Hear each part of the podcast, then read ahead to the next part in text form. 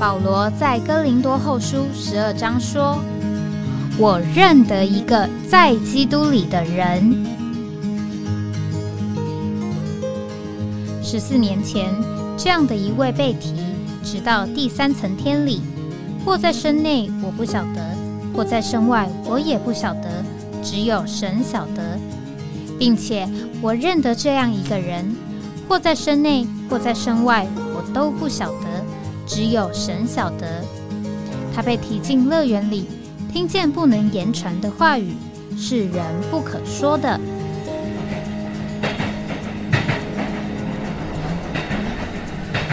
哎，我在哪里？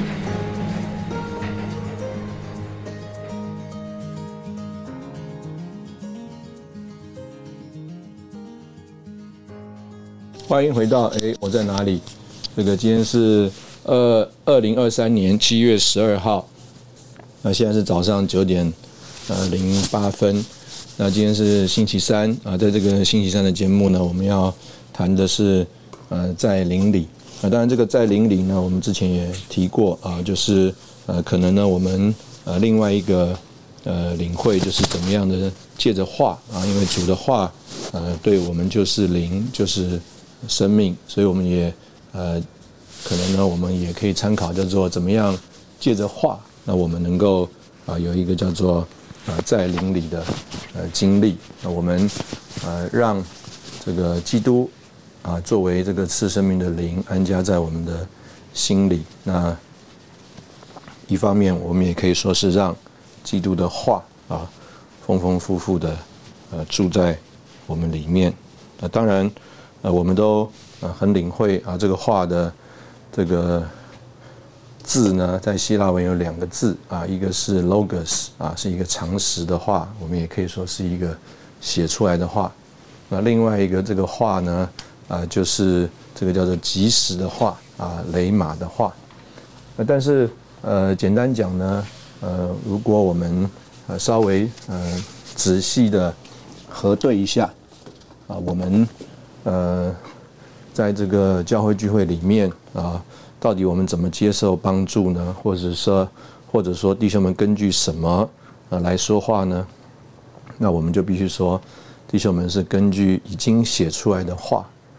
那盼望呢啊，我们因着向主敞开啊，能够听到这个叫做呃主像我们所说及时的话啊，也就是这个雷马的话。那所以对于呃，这个叫做已经写出来的话啊的这个解释啊，到底我们怎么来解释呢？啊，我们常常说这个有一个英文字叫做 indicate，啊，意思就是说，哎，这一个故事这样一段描述，indicate 就是说，哎，向我们叙述了，向我们指明了啊一件有属灵的意思的东西。那所以我们可以说，我们是借着。对于写出来的话，有一种的解释，啊，有一种的领会，来啊，这个帮助我们啊认识其中啊属灵的情形。那呃，所以对于话的解释就非常的关键和呃重要。那到底我们是根据什么东西来解释这个话呢？那当然，我相信我们。呃，弟兄姊妹就知道这个最重要的解释就是叫做以经解经啊，就是根据已经写出来的圣经啊，或者是根据这个圣经本身来啊，呃，帮助我们认识呃什么是这个话的意思。那在这个李弟兄的这个交通里面呢，他也呃鼓励啊，就是年轻人呢有机会的话啊，应该。要学两方面，他说啊，一方面是学医，一方面是要学法律啊。那我相信呢，这个之所以啊要这个学法律啊，其中有一个啊领会，我对是为什么要学法律呢？啊，因为啊，这个法律 就是对这个文字的一种的解释，一种的应用。所以我们如果能够对这个文字有一种的解释，那也知道怎么样来阐明应用。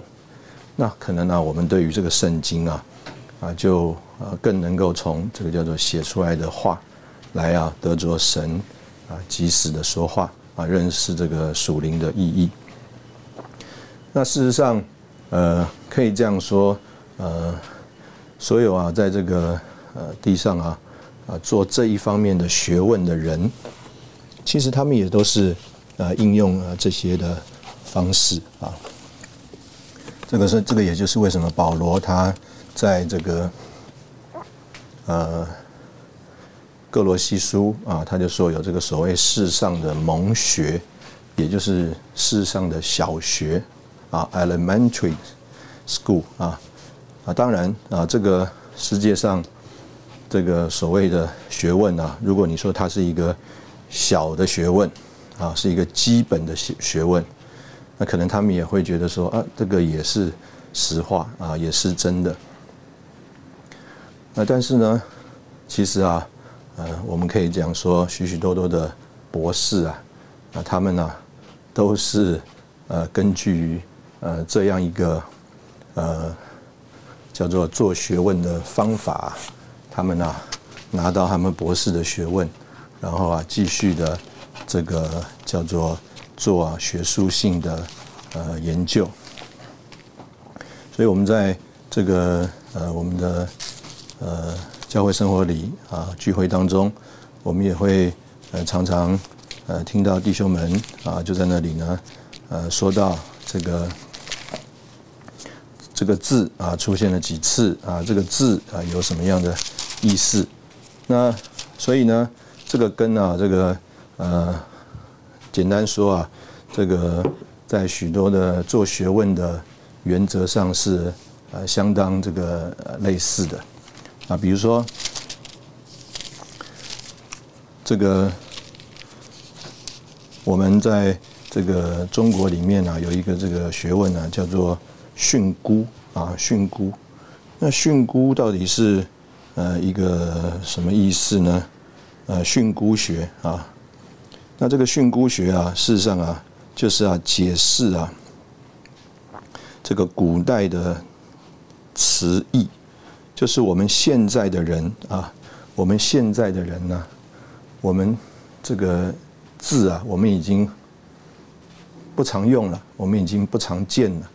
但是呢，这个字在古时候啊这样子出现，那我们就要想说，古时候的人讲这个字，相当于是我们今天什么的意思呢？所以其实这个在圣经当中，我们是常常这样子，因为圣经的这个。记载的语言啊，基本上我们现在已经不用了，或者是不这么用了。所以呢，当圣经在那个时候写作的时候，是一个当时候的，对当时候来说是一个 modern language，就是现代的呃流传的语言。但对我们今天来说，两千年之后呢，已经不是一个叫做现代的，变成一个叫做古时候的这个语言了。他讲这个话的意思啊，我们已经不太能够叫做 catch，抓不住了。那所以就有这个所谓的训诂学，那这个训诂学呢，就是要来呃了解，要来啊这个呃来怎么讲呢？来认识古时候的人，以前的人，他这样子写啊，是到底是一个啊什么样的这个意思？所以比如说最近这个我才呃领会啊，我们呃常常用的。一个字啊，叫做牺牲啊，牺牲就是寄生呐。我们要献祭，这个牺牲啊，这个牺牲到底是一个什么意思呢？啊，从来我们也没有领会过啊，我后来才领会啊。这个其实在网络上很容易查得到，这个牺牲的牺这个字啊，是叫做色正色纯啊，意思就是这这个牲畜啊。没有杂毛啊，它这个颜色啊就是单一的颜色。那这个身呢，是表示啊，它四肢啊健全啊，哎，这个事实上很符合圣经当中这个献祭的标准啊，就是没有瑕疵啊，这个四肢是健全的啊，你说这个寄生啊才会蒙神的悦纳。所以啊，这个古人啊造这个字讲到牺牲的时候，我们现在只有单纯啊。就是啊，他把这个性命给舍去了啊，我们的领会啊都是这样，他牺牲了啊，他为了一个目的啊，他把他的性命舍去了。但是呢，原来啊，这个字啊，这两个字是分开的意思。一个字是讲到这个牲畜的毛色是纯的，没有瑕疵，没有杂毛；一个是讲到啊，它的四肢是健全的。那所以呢，这个就是一个叫做呃，我们很多人啊做学问啊，他就在做呃这个学问。那我们就要说，哎，那这样子一个做学问，对于我们来呃所谓的帮助我们领会呃圣经啊，有什么样的呃帮助呢？那事实上，我们在这个圣经当中啊，我们呃常常啊，就是这个呃遇到这样的事啊，我们碰到一个弟兄，昨天聊的时候，他正在这个耶耶路撒冷啊，呃，这个读一个博士。那他读这个博士呢，他就说啊，教授出给他们一个题目，就是啊，《路德记》啊第四章啊，里面呀有四个字啊。都是这个“赎”啊，救赎的“赎”这个字啊，在原来的这个希伯来话里面，这个因为啊，这个波阿斯啊，要如果要娶路德的话呢，就要为啊这个路德啊，他来赎啊，他原来那个丈夫啊的这个产业。那因为呢，他还有一个更亲近的亲属啊，所以呢。他的权力在波阿斯之上，所以路德啊，呃，所以波阿斯啊，他就必须啊，要和啊这个人呢来这个确定说啊，你要不要以利米勒的这块田地啊？啊，这个人说啊，我我很想要啊，但是如果你想要的话，你要娶这个死人的妻摩押的女子路德啊，那他说哦，那我那我不行了，这样的话我自己就不能赎了。恐怕与我的产业有损。他说：“你可以赎我当我所当赎的，因我不能赎了。”意思就是说，啊，那如果要娶路德的话，我就不愿意做了啊，我就不愿意赎他的这个产业了。那你呢？可以啊，就是赎我当赎的啊，本来是应该是我当赎的，现在是你当赎的。那他的这个论文呢，就是啊，要这个研究啊，在。这个《路德记》里面啊，说有四个词啊，四个字啊，不同的词性啊、字形啊，讲到这个“熟”啊，他要写一个研究报告。那你可以看得出来，就是啊，这个就是呃，现代的这个人呢，他做学问，那事实上他也是叫做借着这个圣经里的话啊，叫做写出来的话啊，也是研究圣经啊，比较圣经里的字。那他呢，就想要更多的。啊，领会认识啊，神在这个里面借着这个圣经所要传达的意思。那啊，这样一个东西啊，我们怎么来领会呢？就是帮助我们借着叫做写出来的话啊，能够进到这个叫做啊神向我们所说及时的话。那我们现在在这里休息一下，等会我们再回来。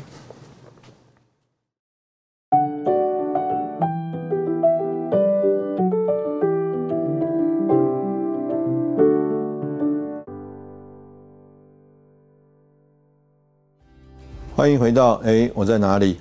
啊，刚刚我们就讲到说，这个现代事实上啊，这个人啊，他也是非常的应用这个学呃文字的方法，文字学的方法啊。这个我们中国人有一种学问叫做训诂啊，就是啊，怎么样在现代的时候呢，来领会这个当时候古对我们来说是古时候了啊，他们所留下来这个文字啊啊，到底是表达什么意思？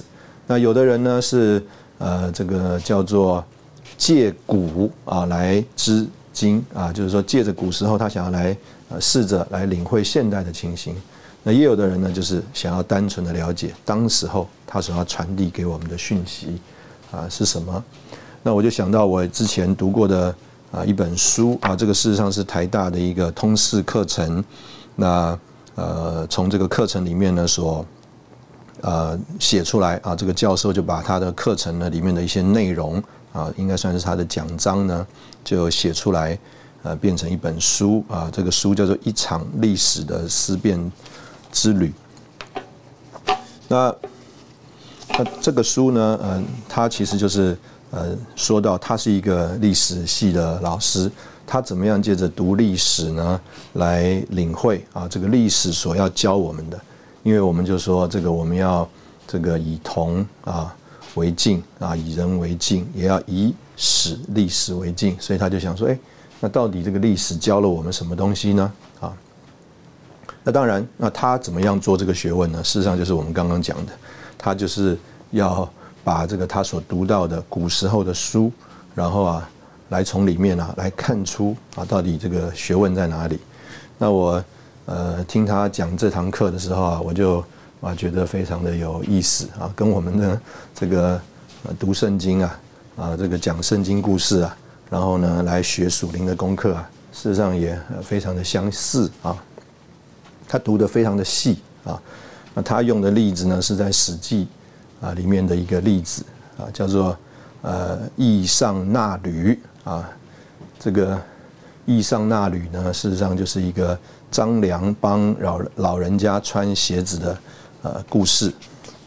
那这个是记在这个《史记》啊，刘侯啊世家啊，所以呢，这个呃他在这里就说啊，这个为什么在这里要记一个这个故事呢？他说这个故事啊，绝对不是只要告诉你啊，对老人家要有礼貌。和约会不要迟到。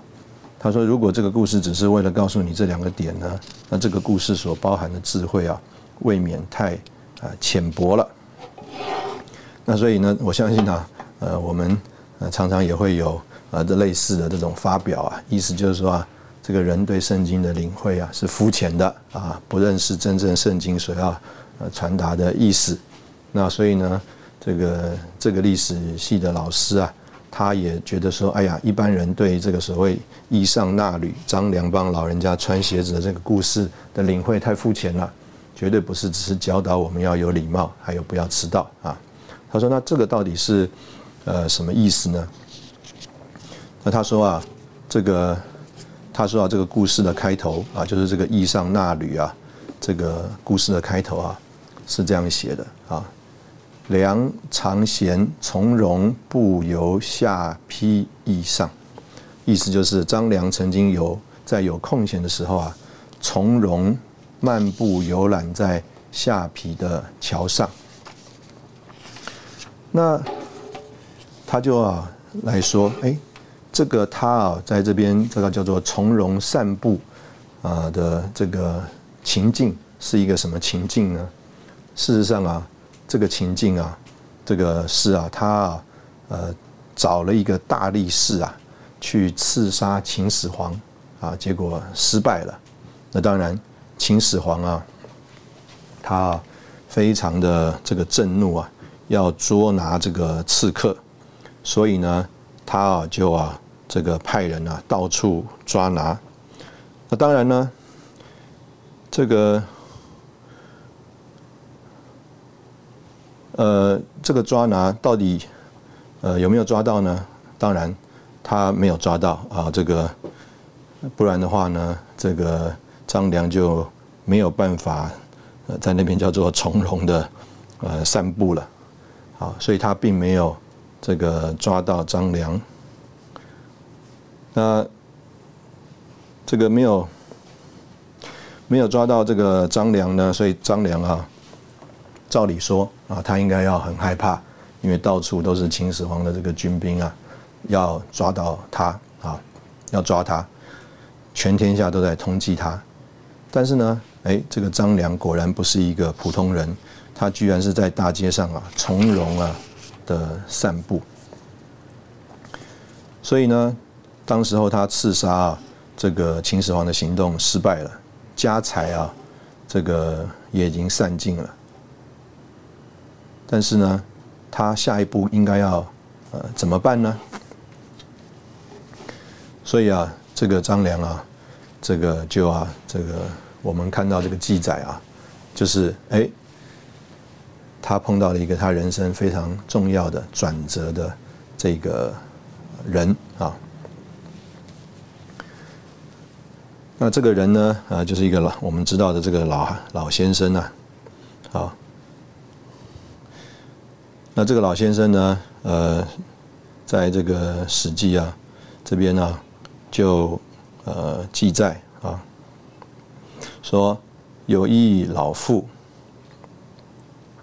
啊，一个治良所，直坠其履一下，故谓良曰：“孺子下取履。”啊，那这个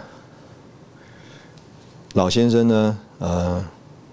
这边啊，特别记载了他啊，呃的一个呃穿衣服，他的穿衣服呢叫做啊，呃衣和啊衣和这个字啊，他说啊，为什么要强调它衣和呢？因为啊，古代衣服的颜色和质料啊，代表一个人的身份和地位，穿着合一的多半是啊。这个低下阶层的人，那像这样一个人呢，一般人是看不上眼的。那但是呢，这里啊，就啊很特别的，就是说啊，这个人呢，这个穿这个合一的这个老先生啊，走到梁的张良的地方，治梁所，直坠其履啊，一下就是啊，直接把他的鞋子啊，哎掉了，然后啊，我都可以感觉到好像有点故意啊。把它丢到这个桥的下面。那所以呢，他说：“哎，这里要细心揣摩。”他说：“他问各位，从‘治良所’这三个字来推断，大家觉得这个老妇和张良是偶遇，还是老妇是故意有目的而来呢？”啊，这个当然啊，你看这个像不像啊？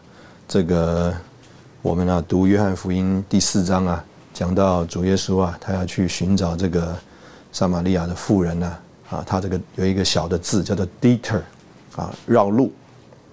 所以啊，你看他这个读《史记》的这个历史系的老师啊，他啊要读这个《史记》啊，《史记》是这个叫做古文呐，文言文呐，那记载的很精简。那他要怎么样去揣摩来领会？啊，这个所谓太史公啊，记载这个《史记》在这个文字当中所表达的意思，所以他就说啊，这个治良所啊，就表示啊，他是有意的。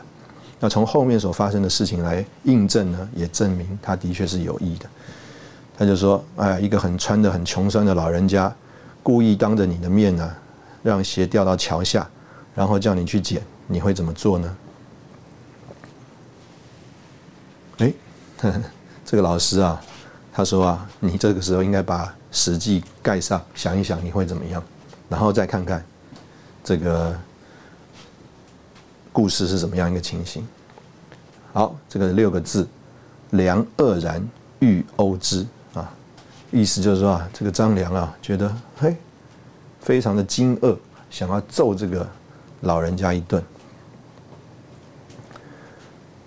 哎，这个的确是一个二十几岁年轻人啊，很难脱离啊年轻人的血气习性啊。他有这个血气和习性啊，他才会想要找人去刺杀秦始皇嘛。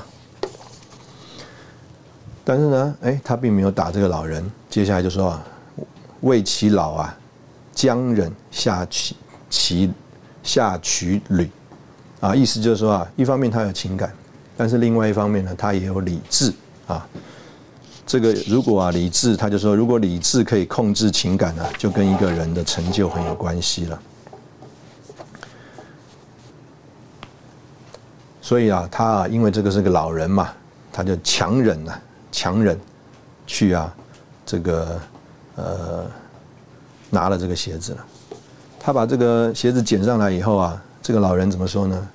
捋我，意思就是说帮我穿上。他说啊，这个人呢，并并没有道谢，反而啊，叫他帮他穿上。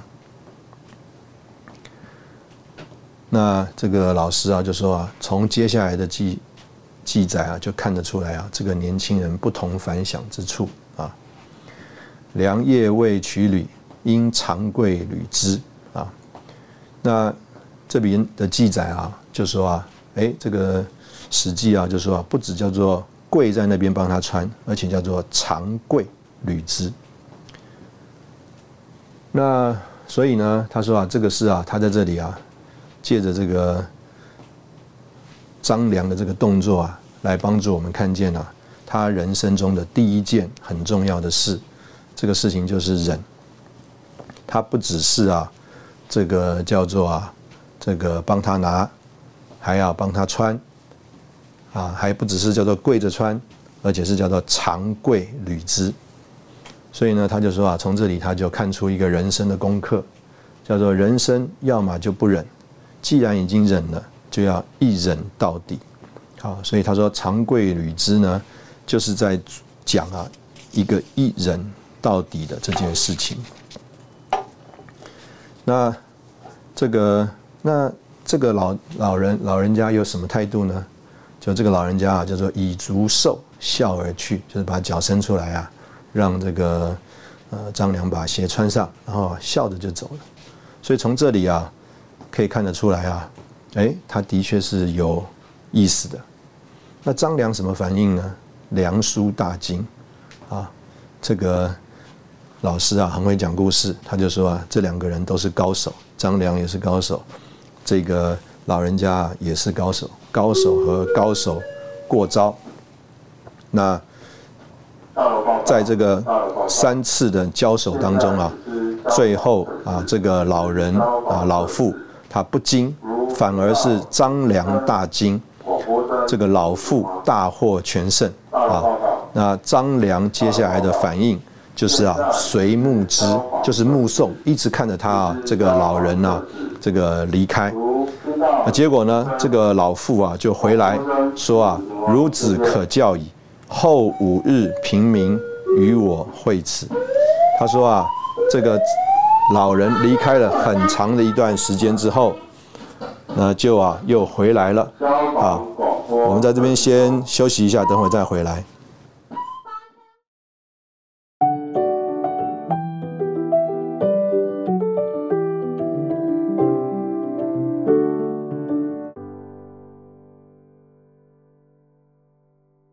欢迎回到哎，我在哪里啊？刚刚我们这有一些大楼的广播打岔啊。那这个呃老人呢，哎走了很远了之后啊，哎又回来了，说啊孺子可教矣。后五日平明啊，与我会此，意思就是说啊，这个老人呢，这个走了很远以后啊，又折回来了。那这里啊，这个读历史的这个历史系老师啊，就说啊，这两个人都是高手啊，这两个人都是高手。他知道这个老人知道张良会在原地等他。他说，如果这个老人走了很远又走回来，哎，看见张良跑掉了，他就说啊，这个就变成一个笑话了啊。所以呢，这个张老妇没有回来，或张良没有在原地等他的话呢，这个故事就会变成笑话。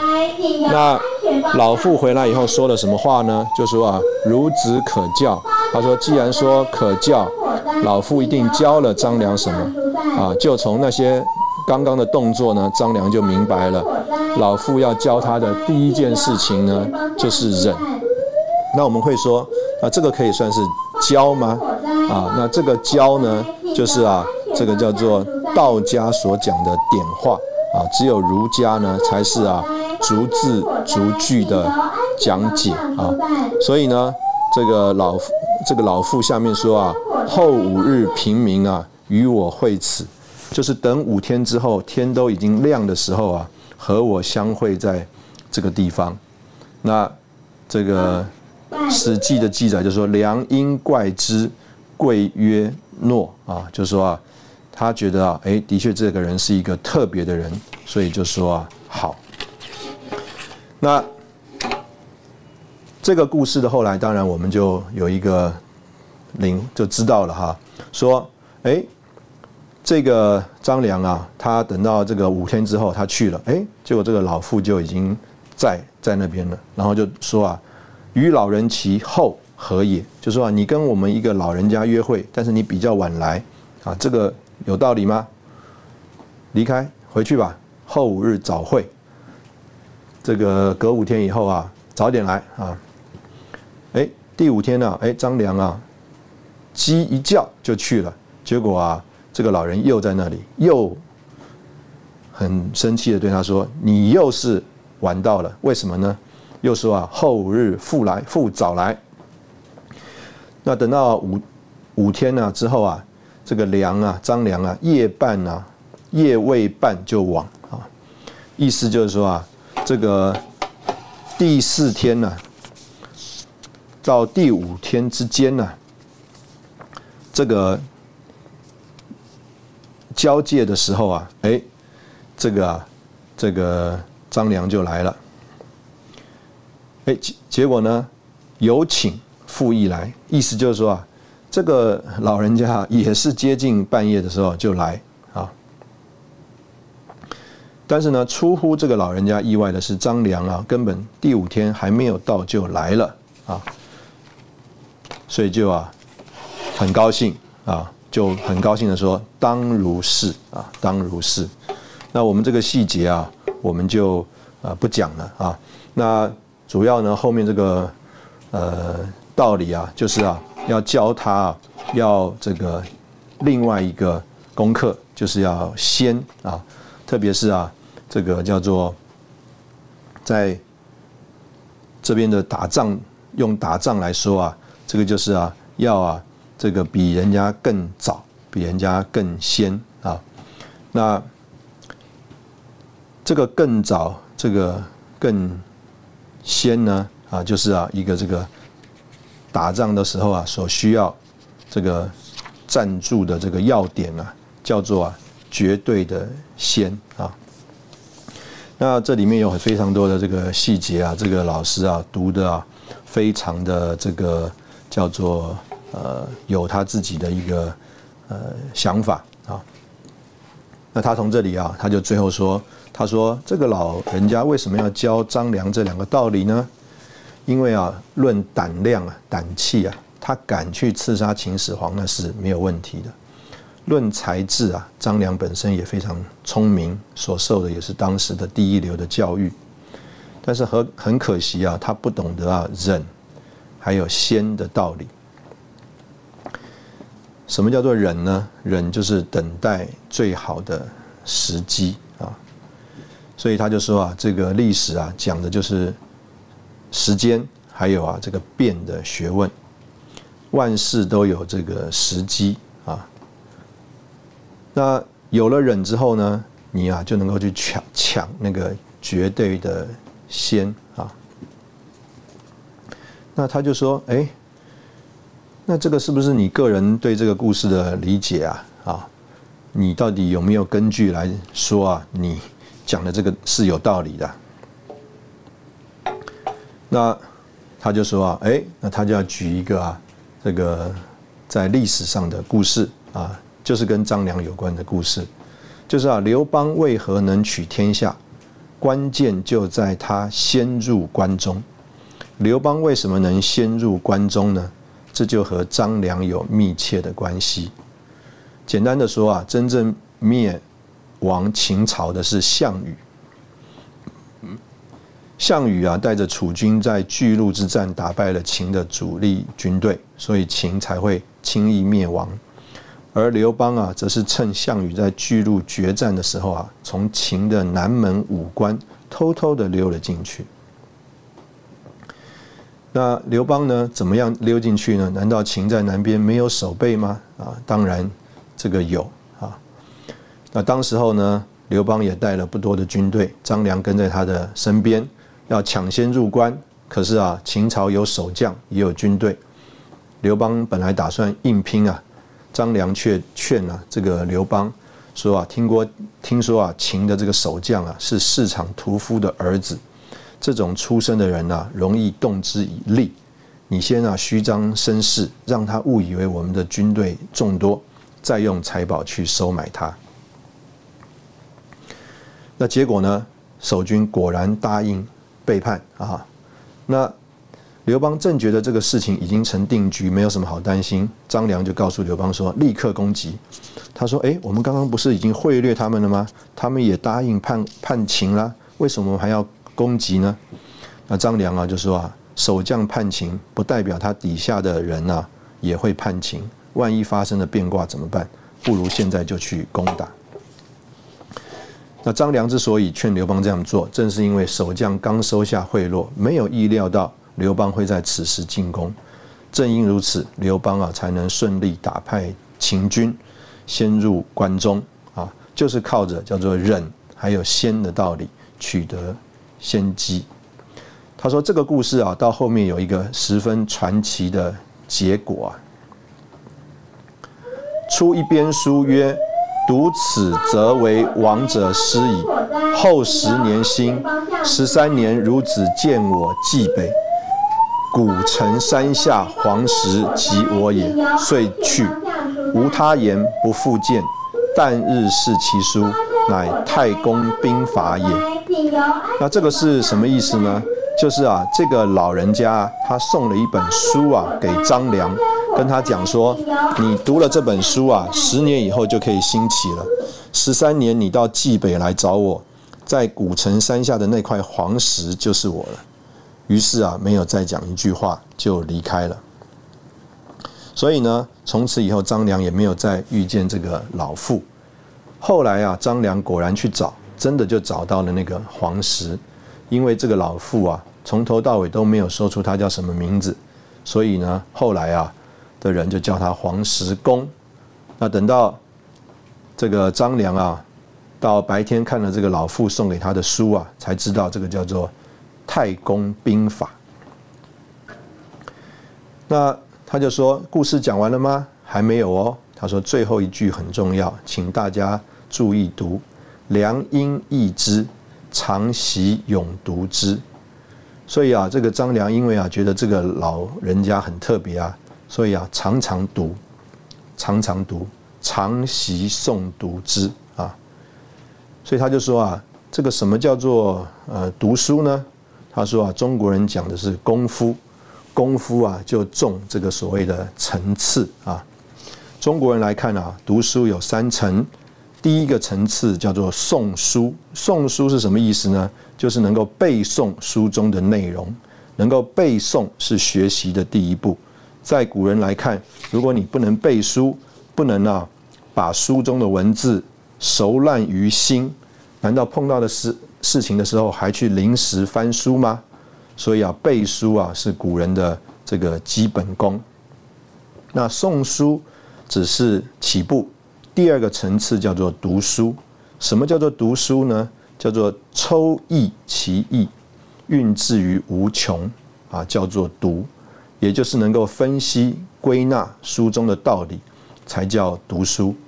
所以每一本书的文字背后必有作者想要传达的道理，就好像这段张良的故事，我们分析归纳其中的道理，就是忍和先两个字而已，这就叫叫做。读书，然后就说会读书，呃，就够了吗？他说当然不够，还有第三个层次叫做念书。这个念书啊，不是用嘴巴念的那个念，而是啊，把书中的道理时时刻刻放在自己的心中去实践它，啊，就是念之在之的念。所以书中的道理啊，是要用实践去印证。实践有那么容易成功吗？啊，绝对没有啊！讲道理容易，做事难，做的成事就更难啊！因为讲道理容易，道理讲得通就可以了，做事啊要有现实的条件配合，做的成事都要所有的条件都到位啊，缺个道理都不行啊！所以啊，从念读书到念书中间的功夫啊。就叫做习，就是常习诵读之的习。那习是什么意思呢？习啊，就是啊，这个呃，上面是个羽毛的羽，下面呢是一个这个白呀。这个在《说文解字》里面就说“习，树飞也”啊。所以呢，这个字的上半字啊，这个羽毛的羽，就是指的鸟儿学飞。鸟学飞有一次成功的吗？绝对没有啊！他说啊，要摔多少次，最后才学会啊展翅飞行，才能够翱翔九天。人学做事就是这样子，从懂得道理能够实践，必须经过多少次的磨练，多少次的坎坷，多少次的挫折，你才能够明白那个道理要如何实践。看看张良怎么学兵法，常习诵读之。这就是读书的啊功夫啊，我们在这里啊休息一下，等会我们再回来。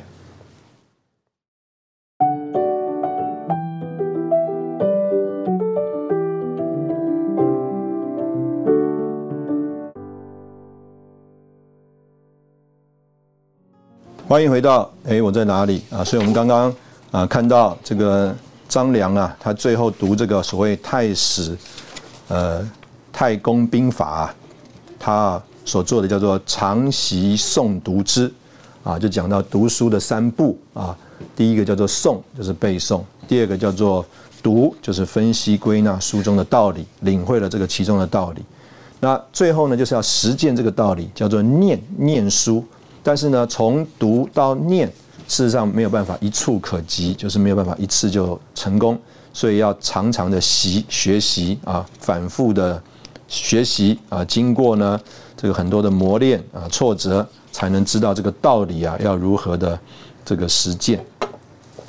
所以这个老师啊，他就说，读任何的历史书啊，各位也要常习诵读之，才能够让历史啊变成真正啊有用的。这个东西啊，这个张良遇到了这个黄石公，改变了他的一生。他啊，从一开始找这个大力士啊，要灭这个秦朝，就是杀这个秦始皇啊。他说这个是多么不可能的心愿，但最后他真正做到了。他帮助刘邦啊，把秦朝给灭了，而且呢，还开创了一个西汉的盛世啊。那他呢，呃，真正的学会了这个书中的道理和智慧啊。那这个就是你看这个老师啊，他读历史，然后呢，从这个读历史里面呢，他就有了一种的学习啊，有了一种的领会啊。你如果去读他讲的这一段的这个讲章啊，你就会发现，哎呦，跟我们呢读圣经的故事，然后从里面呢这个看见属灵的意义啊，然后呢要从中啊来学习这个属灵的功课。啊，能够实践啊，活出啊，其实也是很像的啊。我们今天讲说，我们要认识、经历并活出啊，这个就像啊，刚刚这个老师啊，他说我们这个读书啊啊，需要有这样子的一个过程啊，都是很类似的。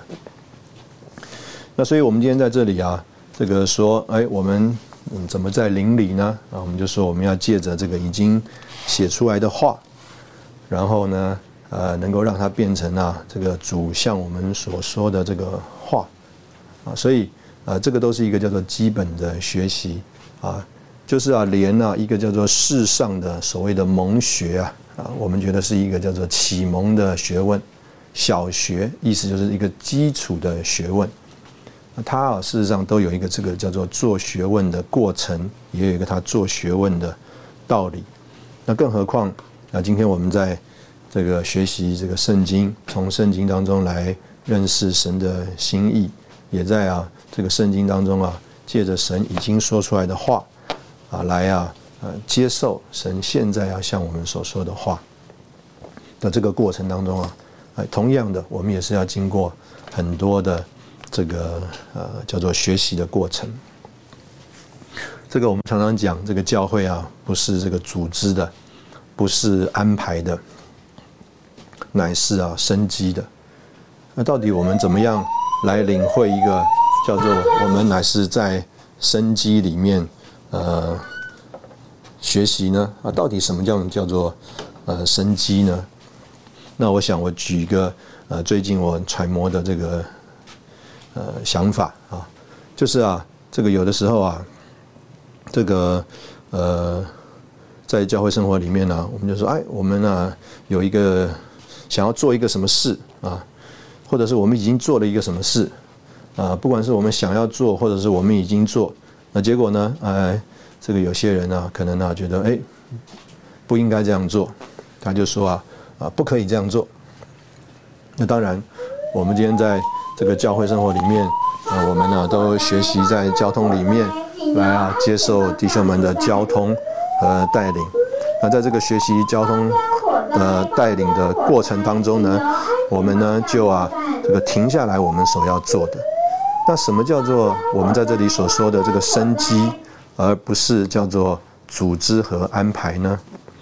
啊，我用一个啊这个我们这个呃开玩笑的时候有会有时候会讲的话叫做“无招胜有招”，意思就是说啊，哎，他禁止我们做一些事，他就会列举一二三四五。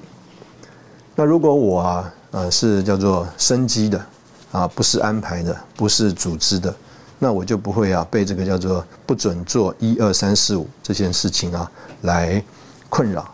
因为为什么呢？因为我没有非要做这些事情不可。今天如果我们要就是呃盼望呃这个我们讲活基督好了，但是我们就说活基督一定要一二三四五，那结果他不准我们一二三四五啊。我们说我们要过教会生活，一定要有啊这些的呃方式啊这些的做法，结果呢环境不环境啊不允许我们啊有这种方式。和这种做法，就好像比如说，我们前一阵子因为疫情的关系，我们呢不能实体的聚会，我们呢不能在一起啊吃饭。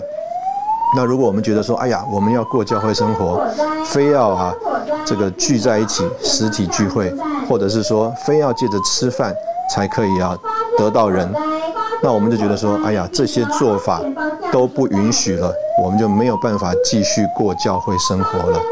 但是呢，我们感谢主。如果我们叫做无招胜有招的话，意思就是说，我们完全不被啊这些必须做的这些步骤所困扰，所这个捆绑。哎，不准我们做一二三四五，我们就不做这个一二三四五。我们啊，真的学会叫做在灵里啊，照着这个生命的情形来啊生活，来行动。啊，叫做生机的，叫做生命的啊，或者是用我们今天这个一个土的发表，叫做无招胜有招啊。这个有招就是规机械性的、规律性的，非要怎么样一二三四五才可以的。那这个呢啊不一定啊，就是在每一个环境和条件下都允许。但是呢，我们在生命里，在这个灵里啊，生机的来呃和主有。接触的话，哎，这个让主来在我们里面真的这个带领我们，那这样子，这个神啊，他就有路。这个任何有一个具体的形式的，呃，招式的节奏的，那很有可能呢，就是叫人家啊，很容易就抓住我们的节奏，抓住我们的招式，抓住我们的形式，他就可以啊，在这件事情上叫做击败我们。但是如果我们哎叫做无招胜有招，哎，根本呢，他抓不住我们的节奏方式，没有办法预先的判断，真的是在生命和神迹里，就叫啊，这个仇敌他没有呃这个一个应变的条件。呃，今天我们很抱歉，在这个节目的过程当中，因为这个大楼的这个可能是消防的演练呢，一直有这个声音的打岔。啊，可能影响你这个收听这个节目，呃，但是我们刚好在这个大楼里，我们也没有办法避免这样的事情，啊，我们今天的节目就到这里结束，谢谢你今天的收听，我们下次见。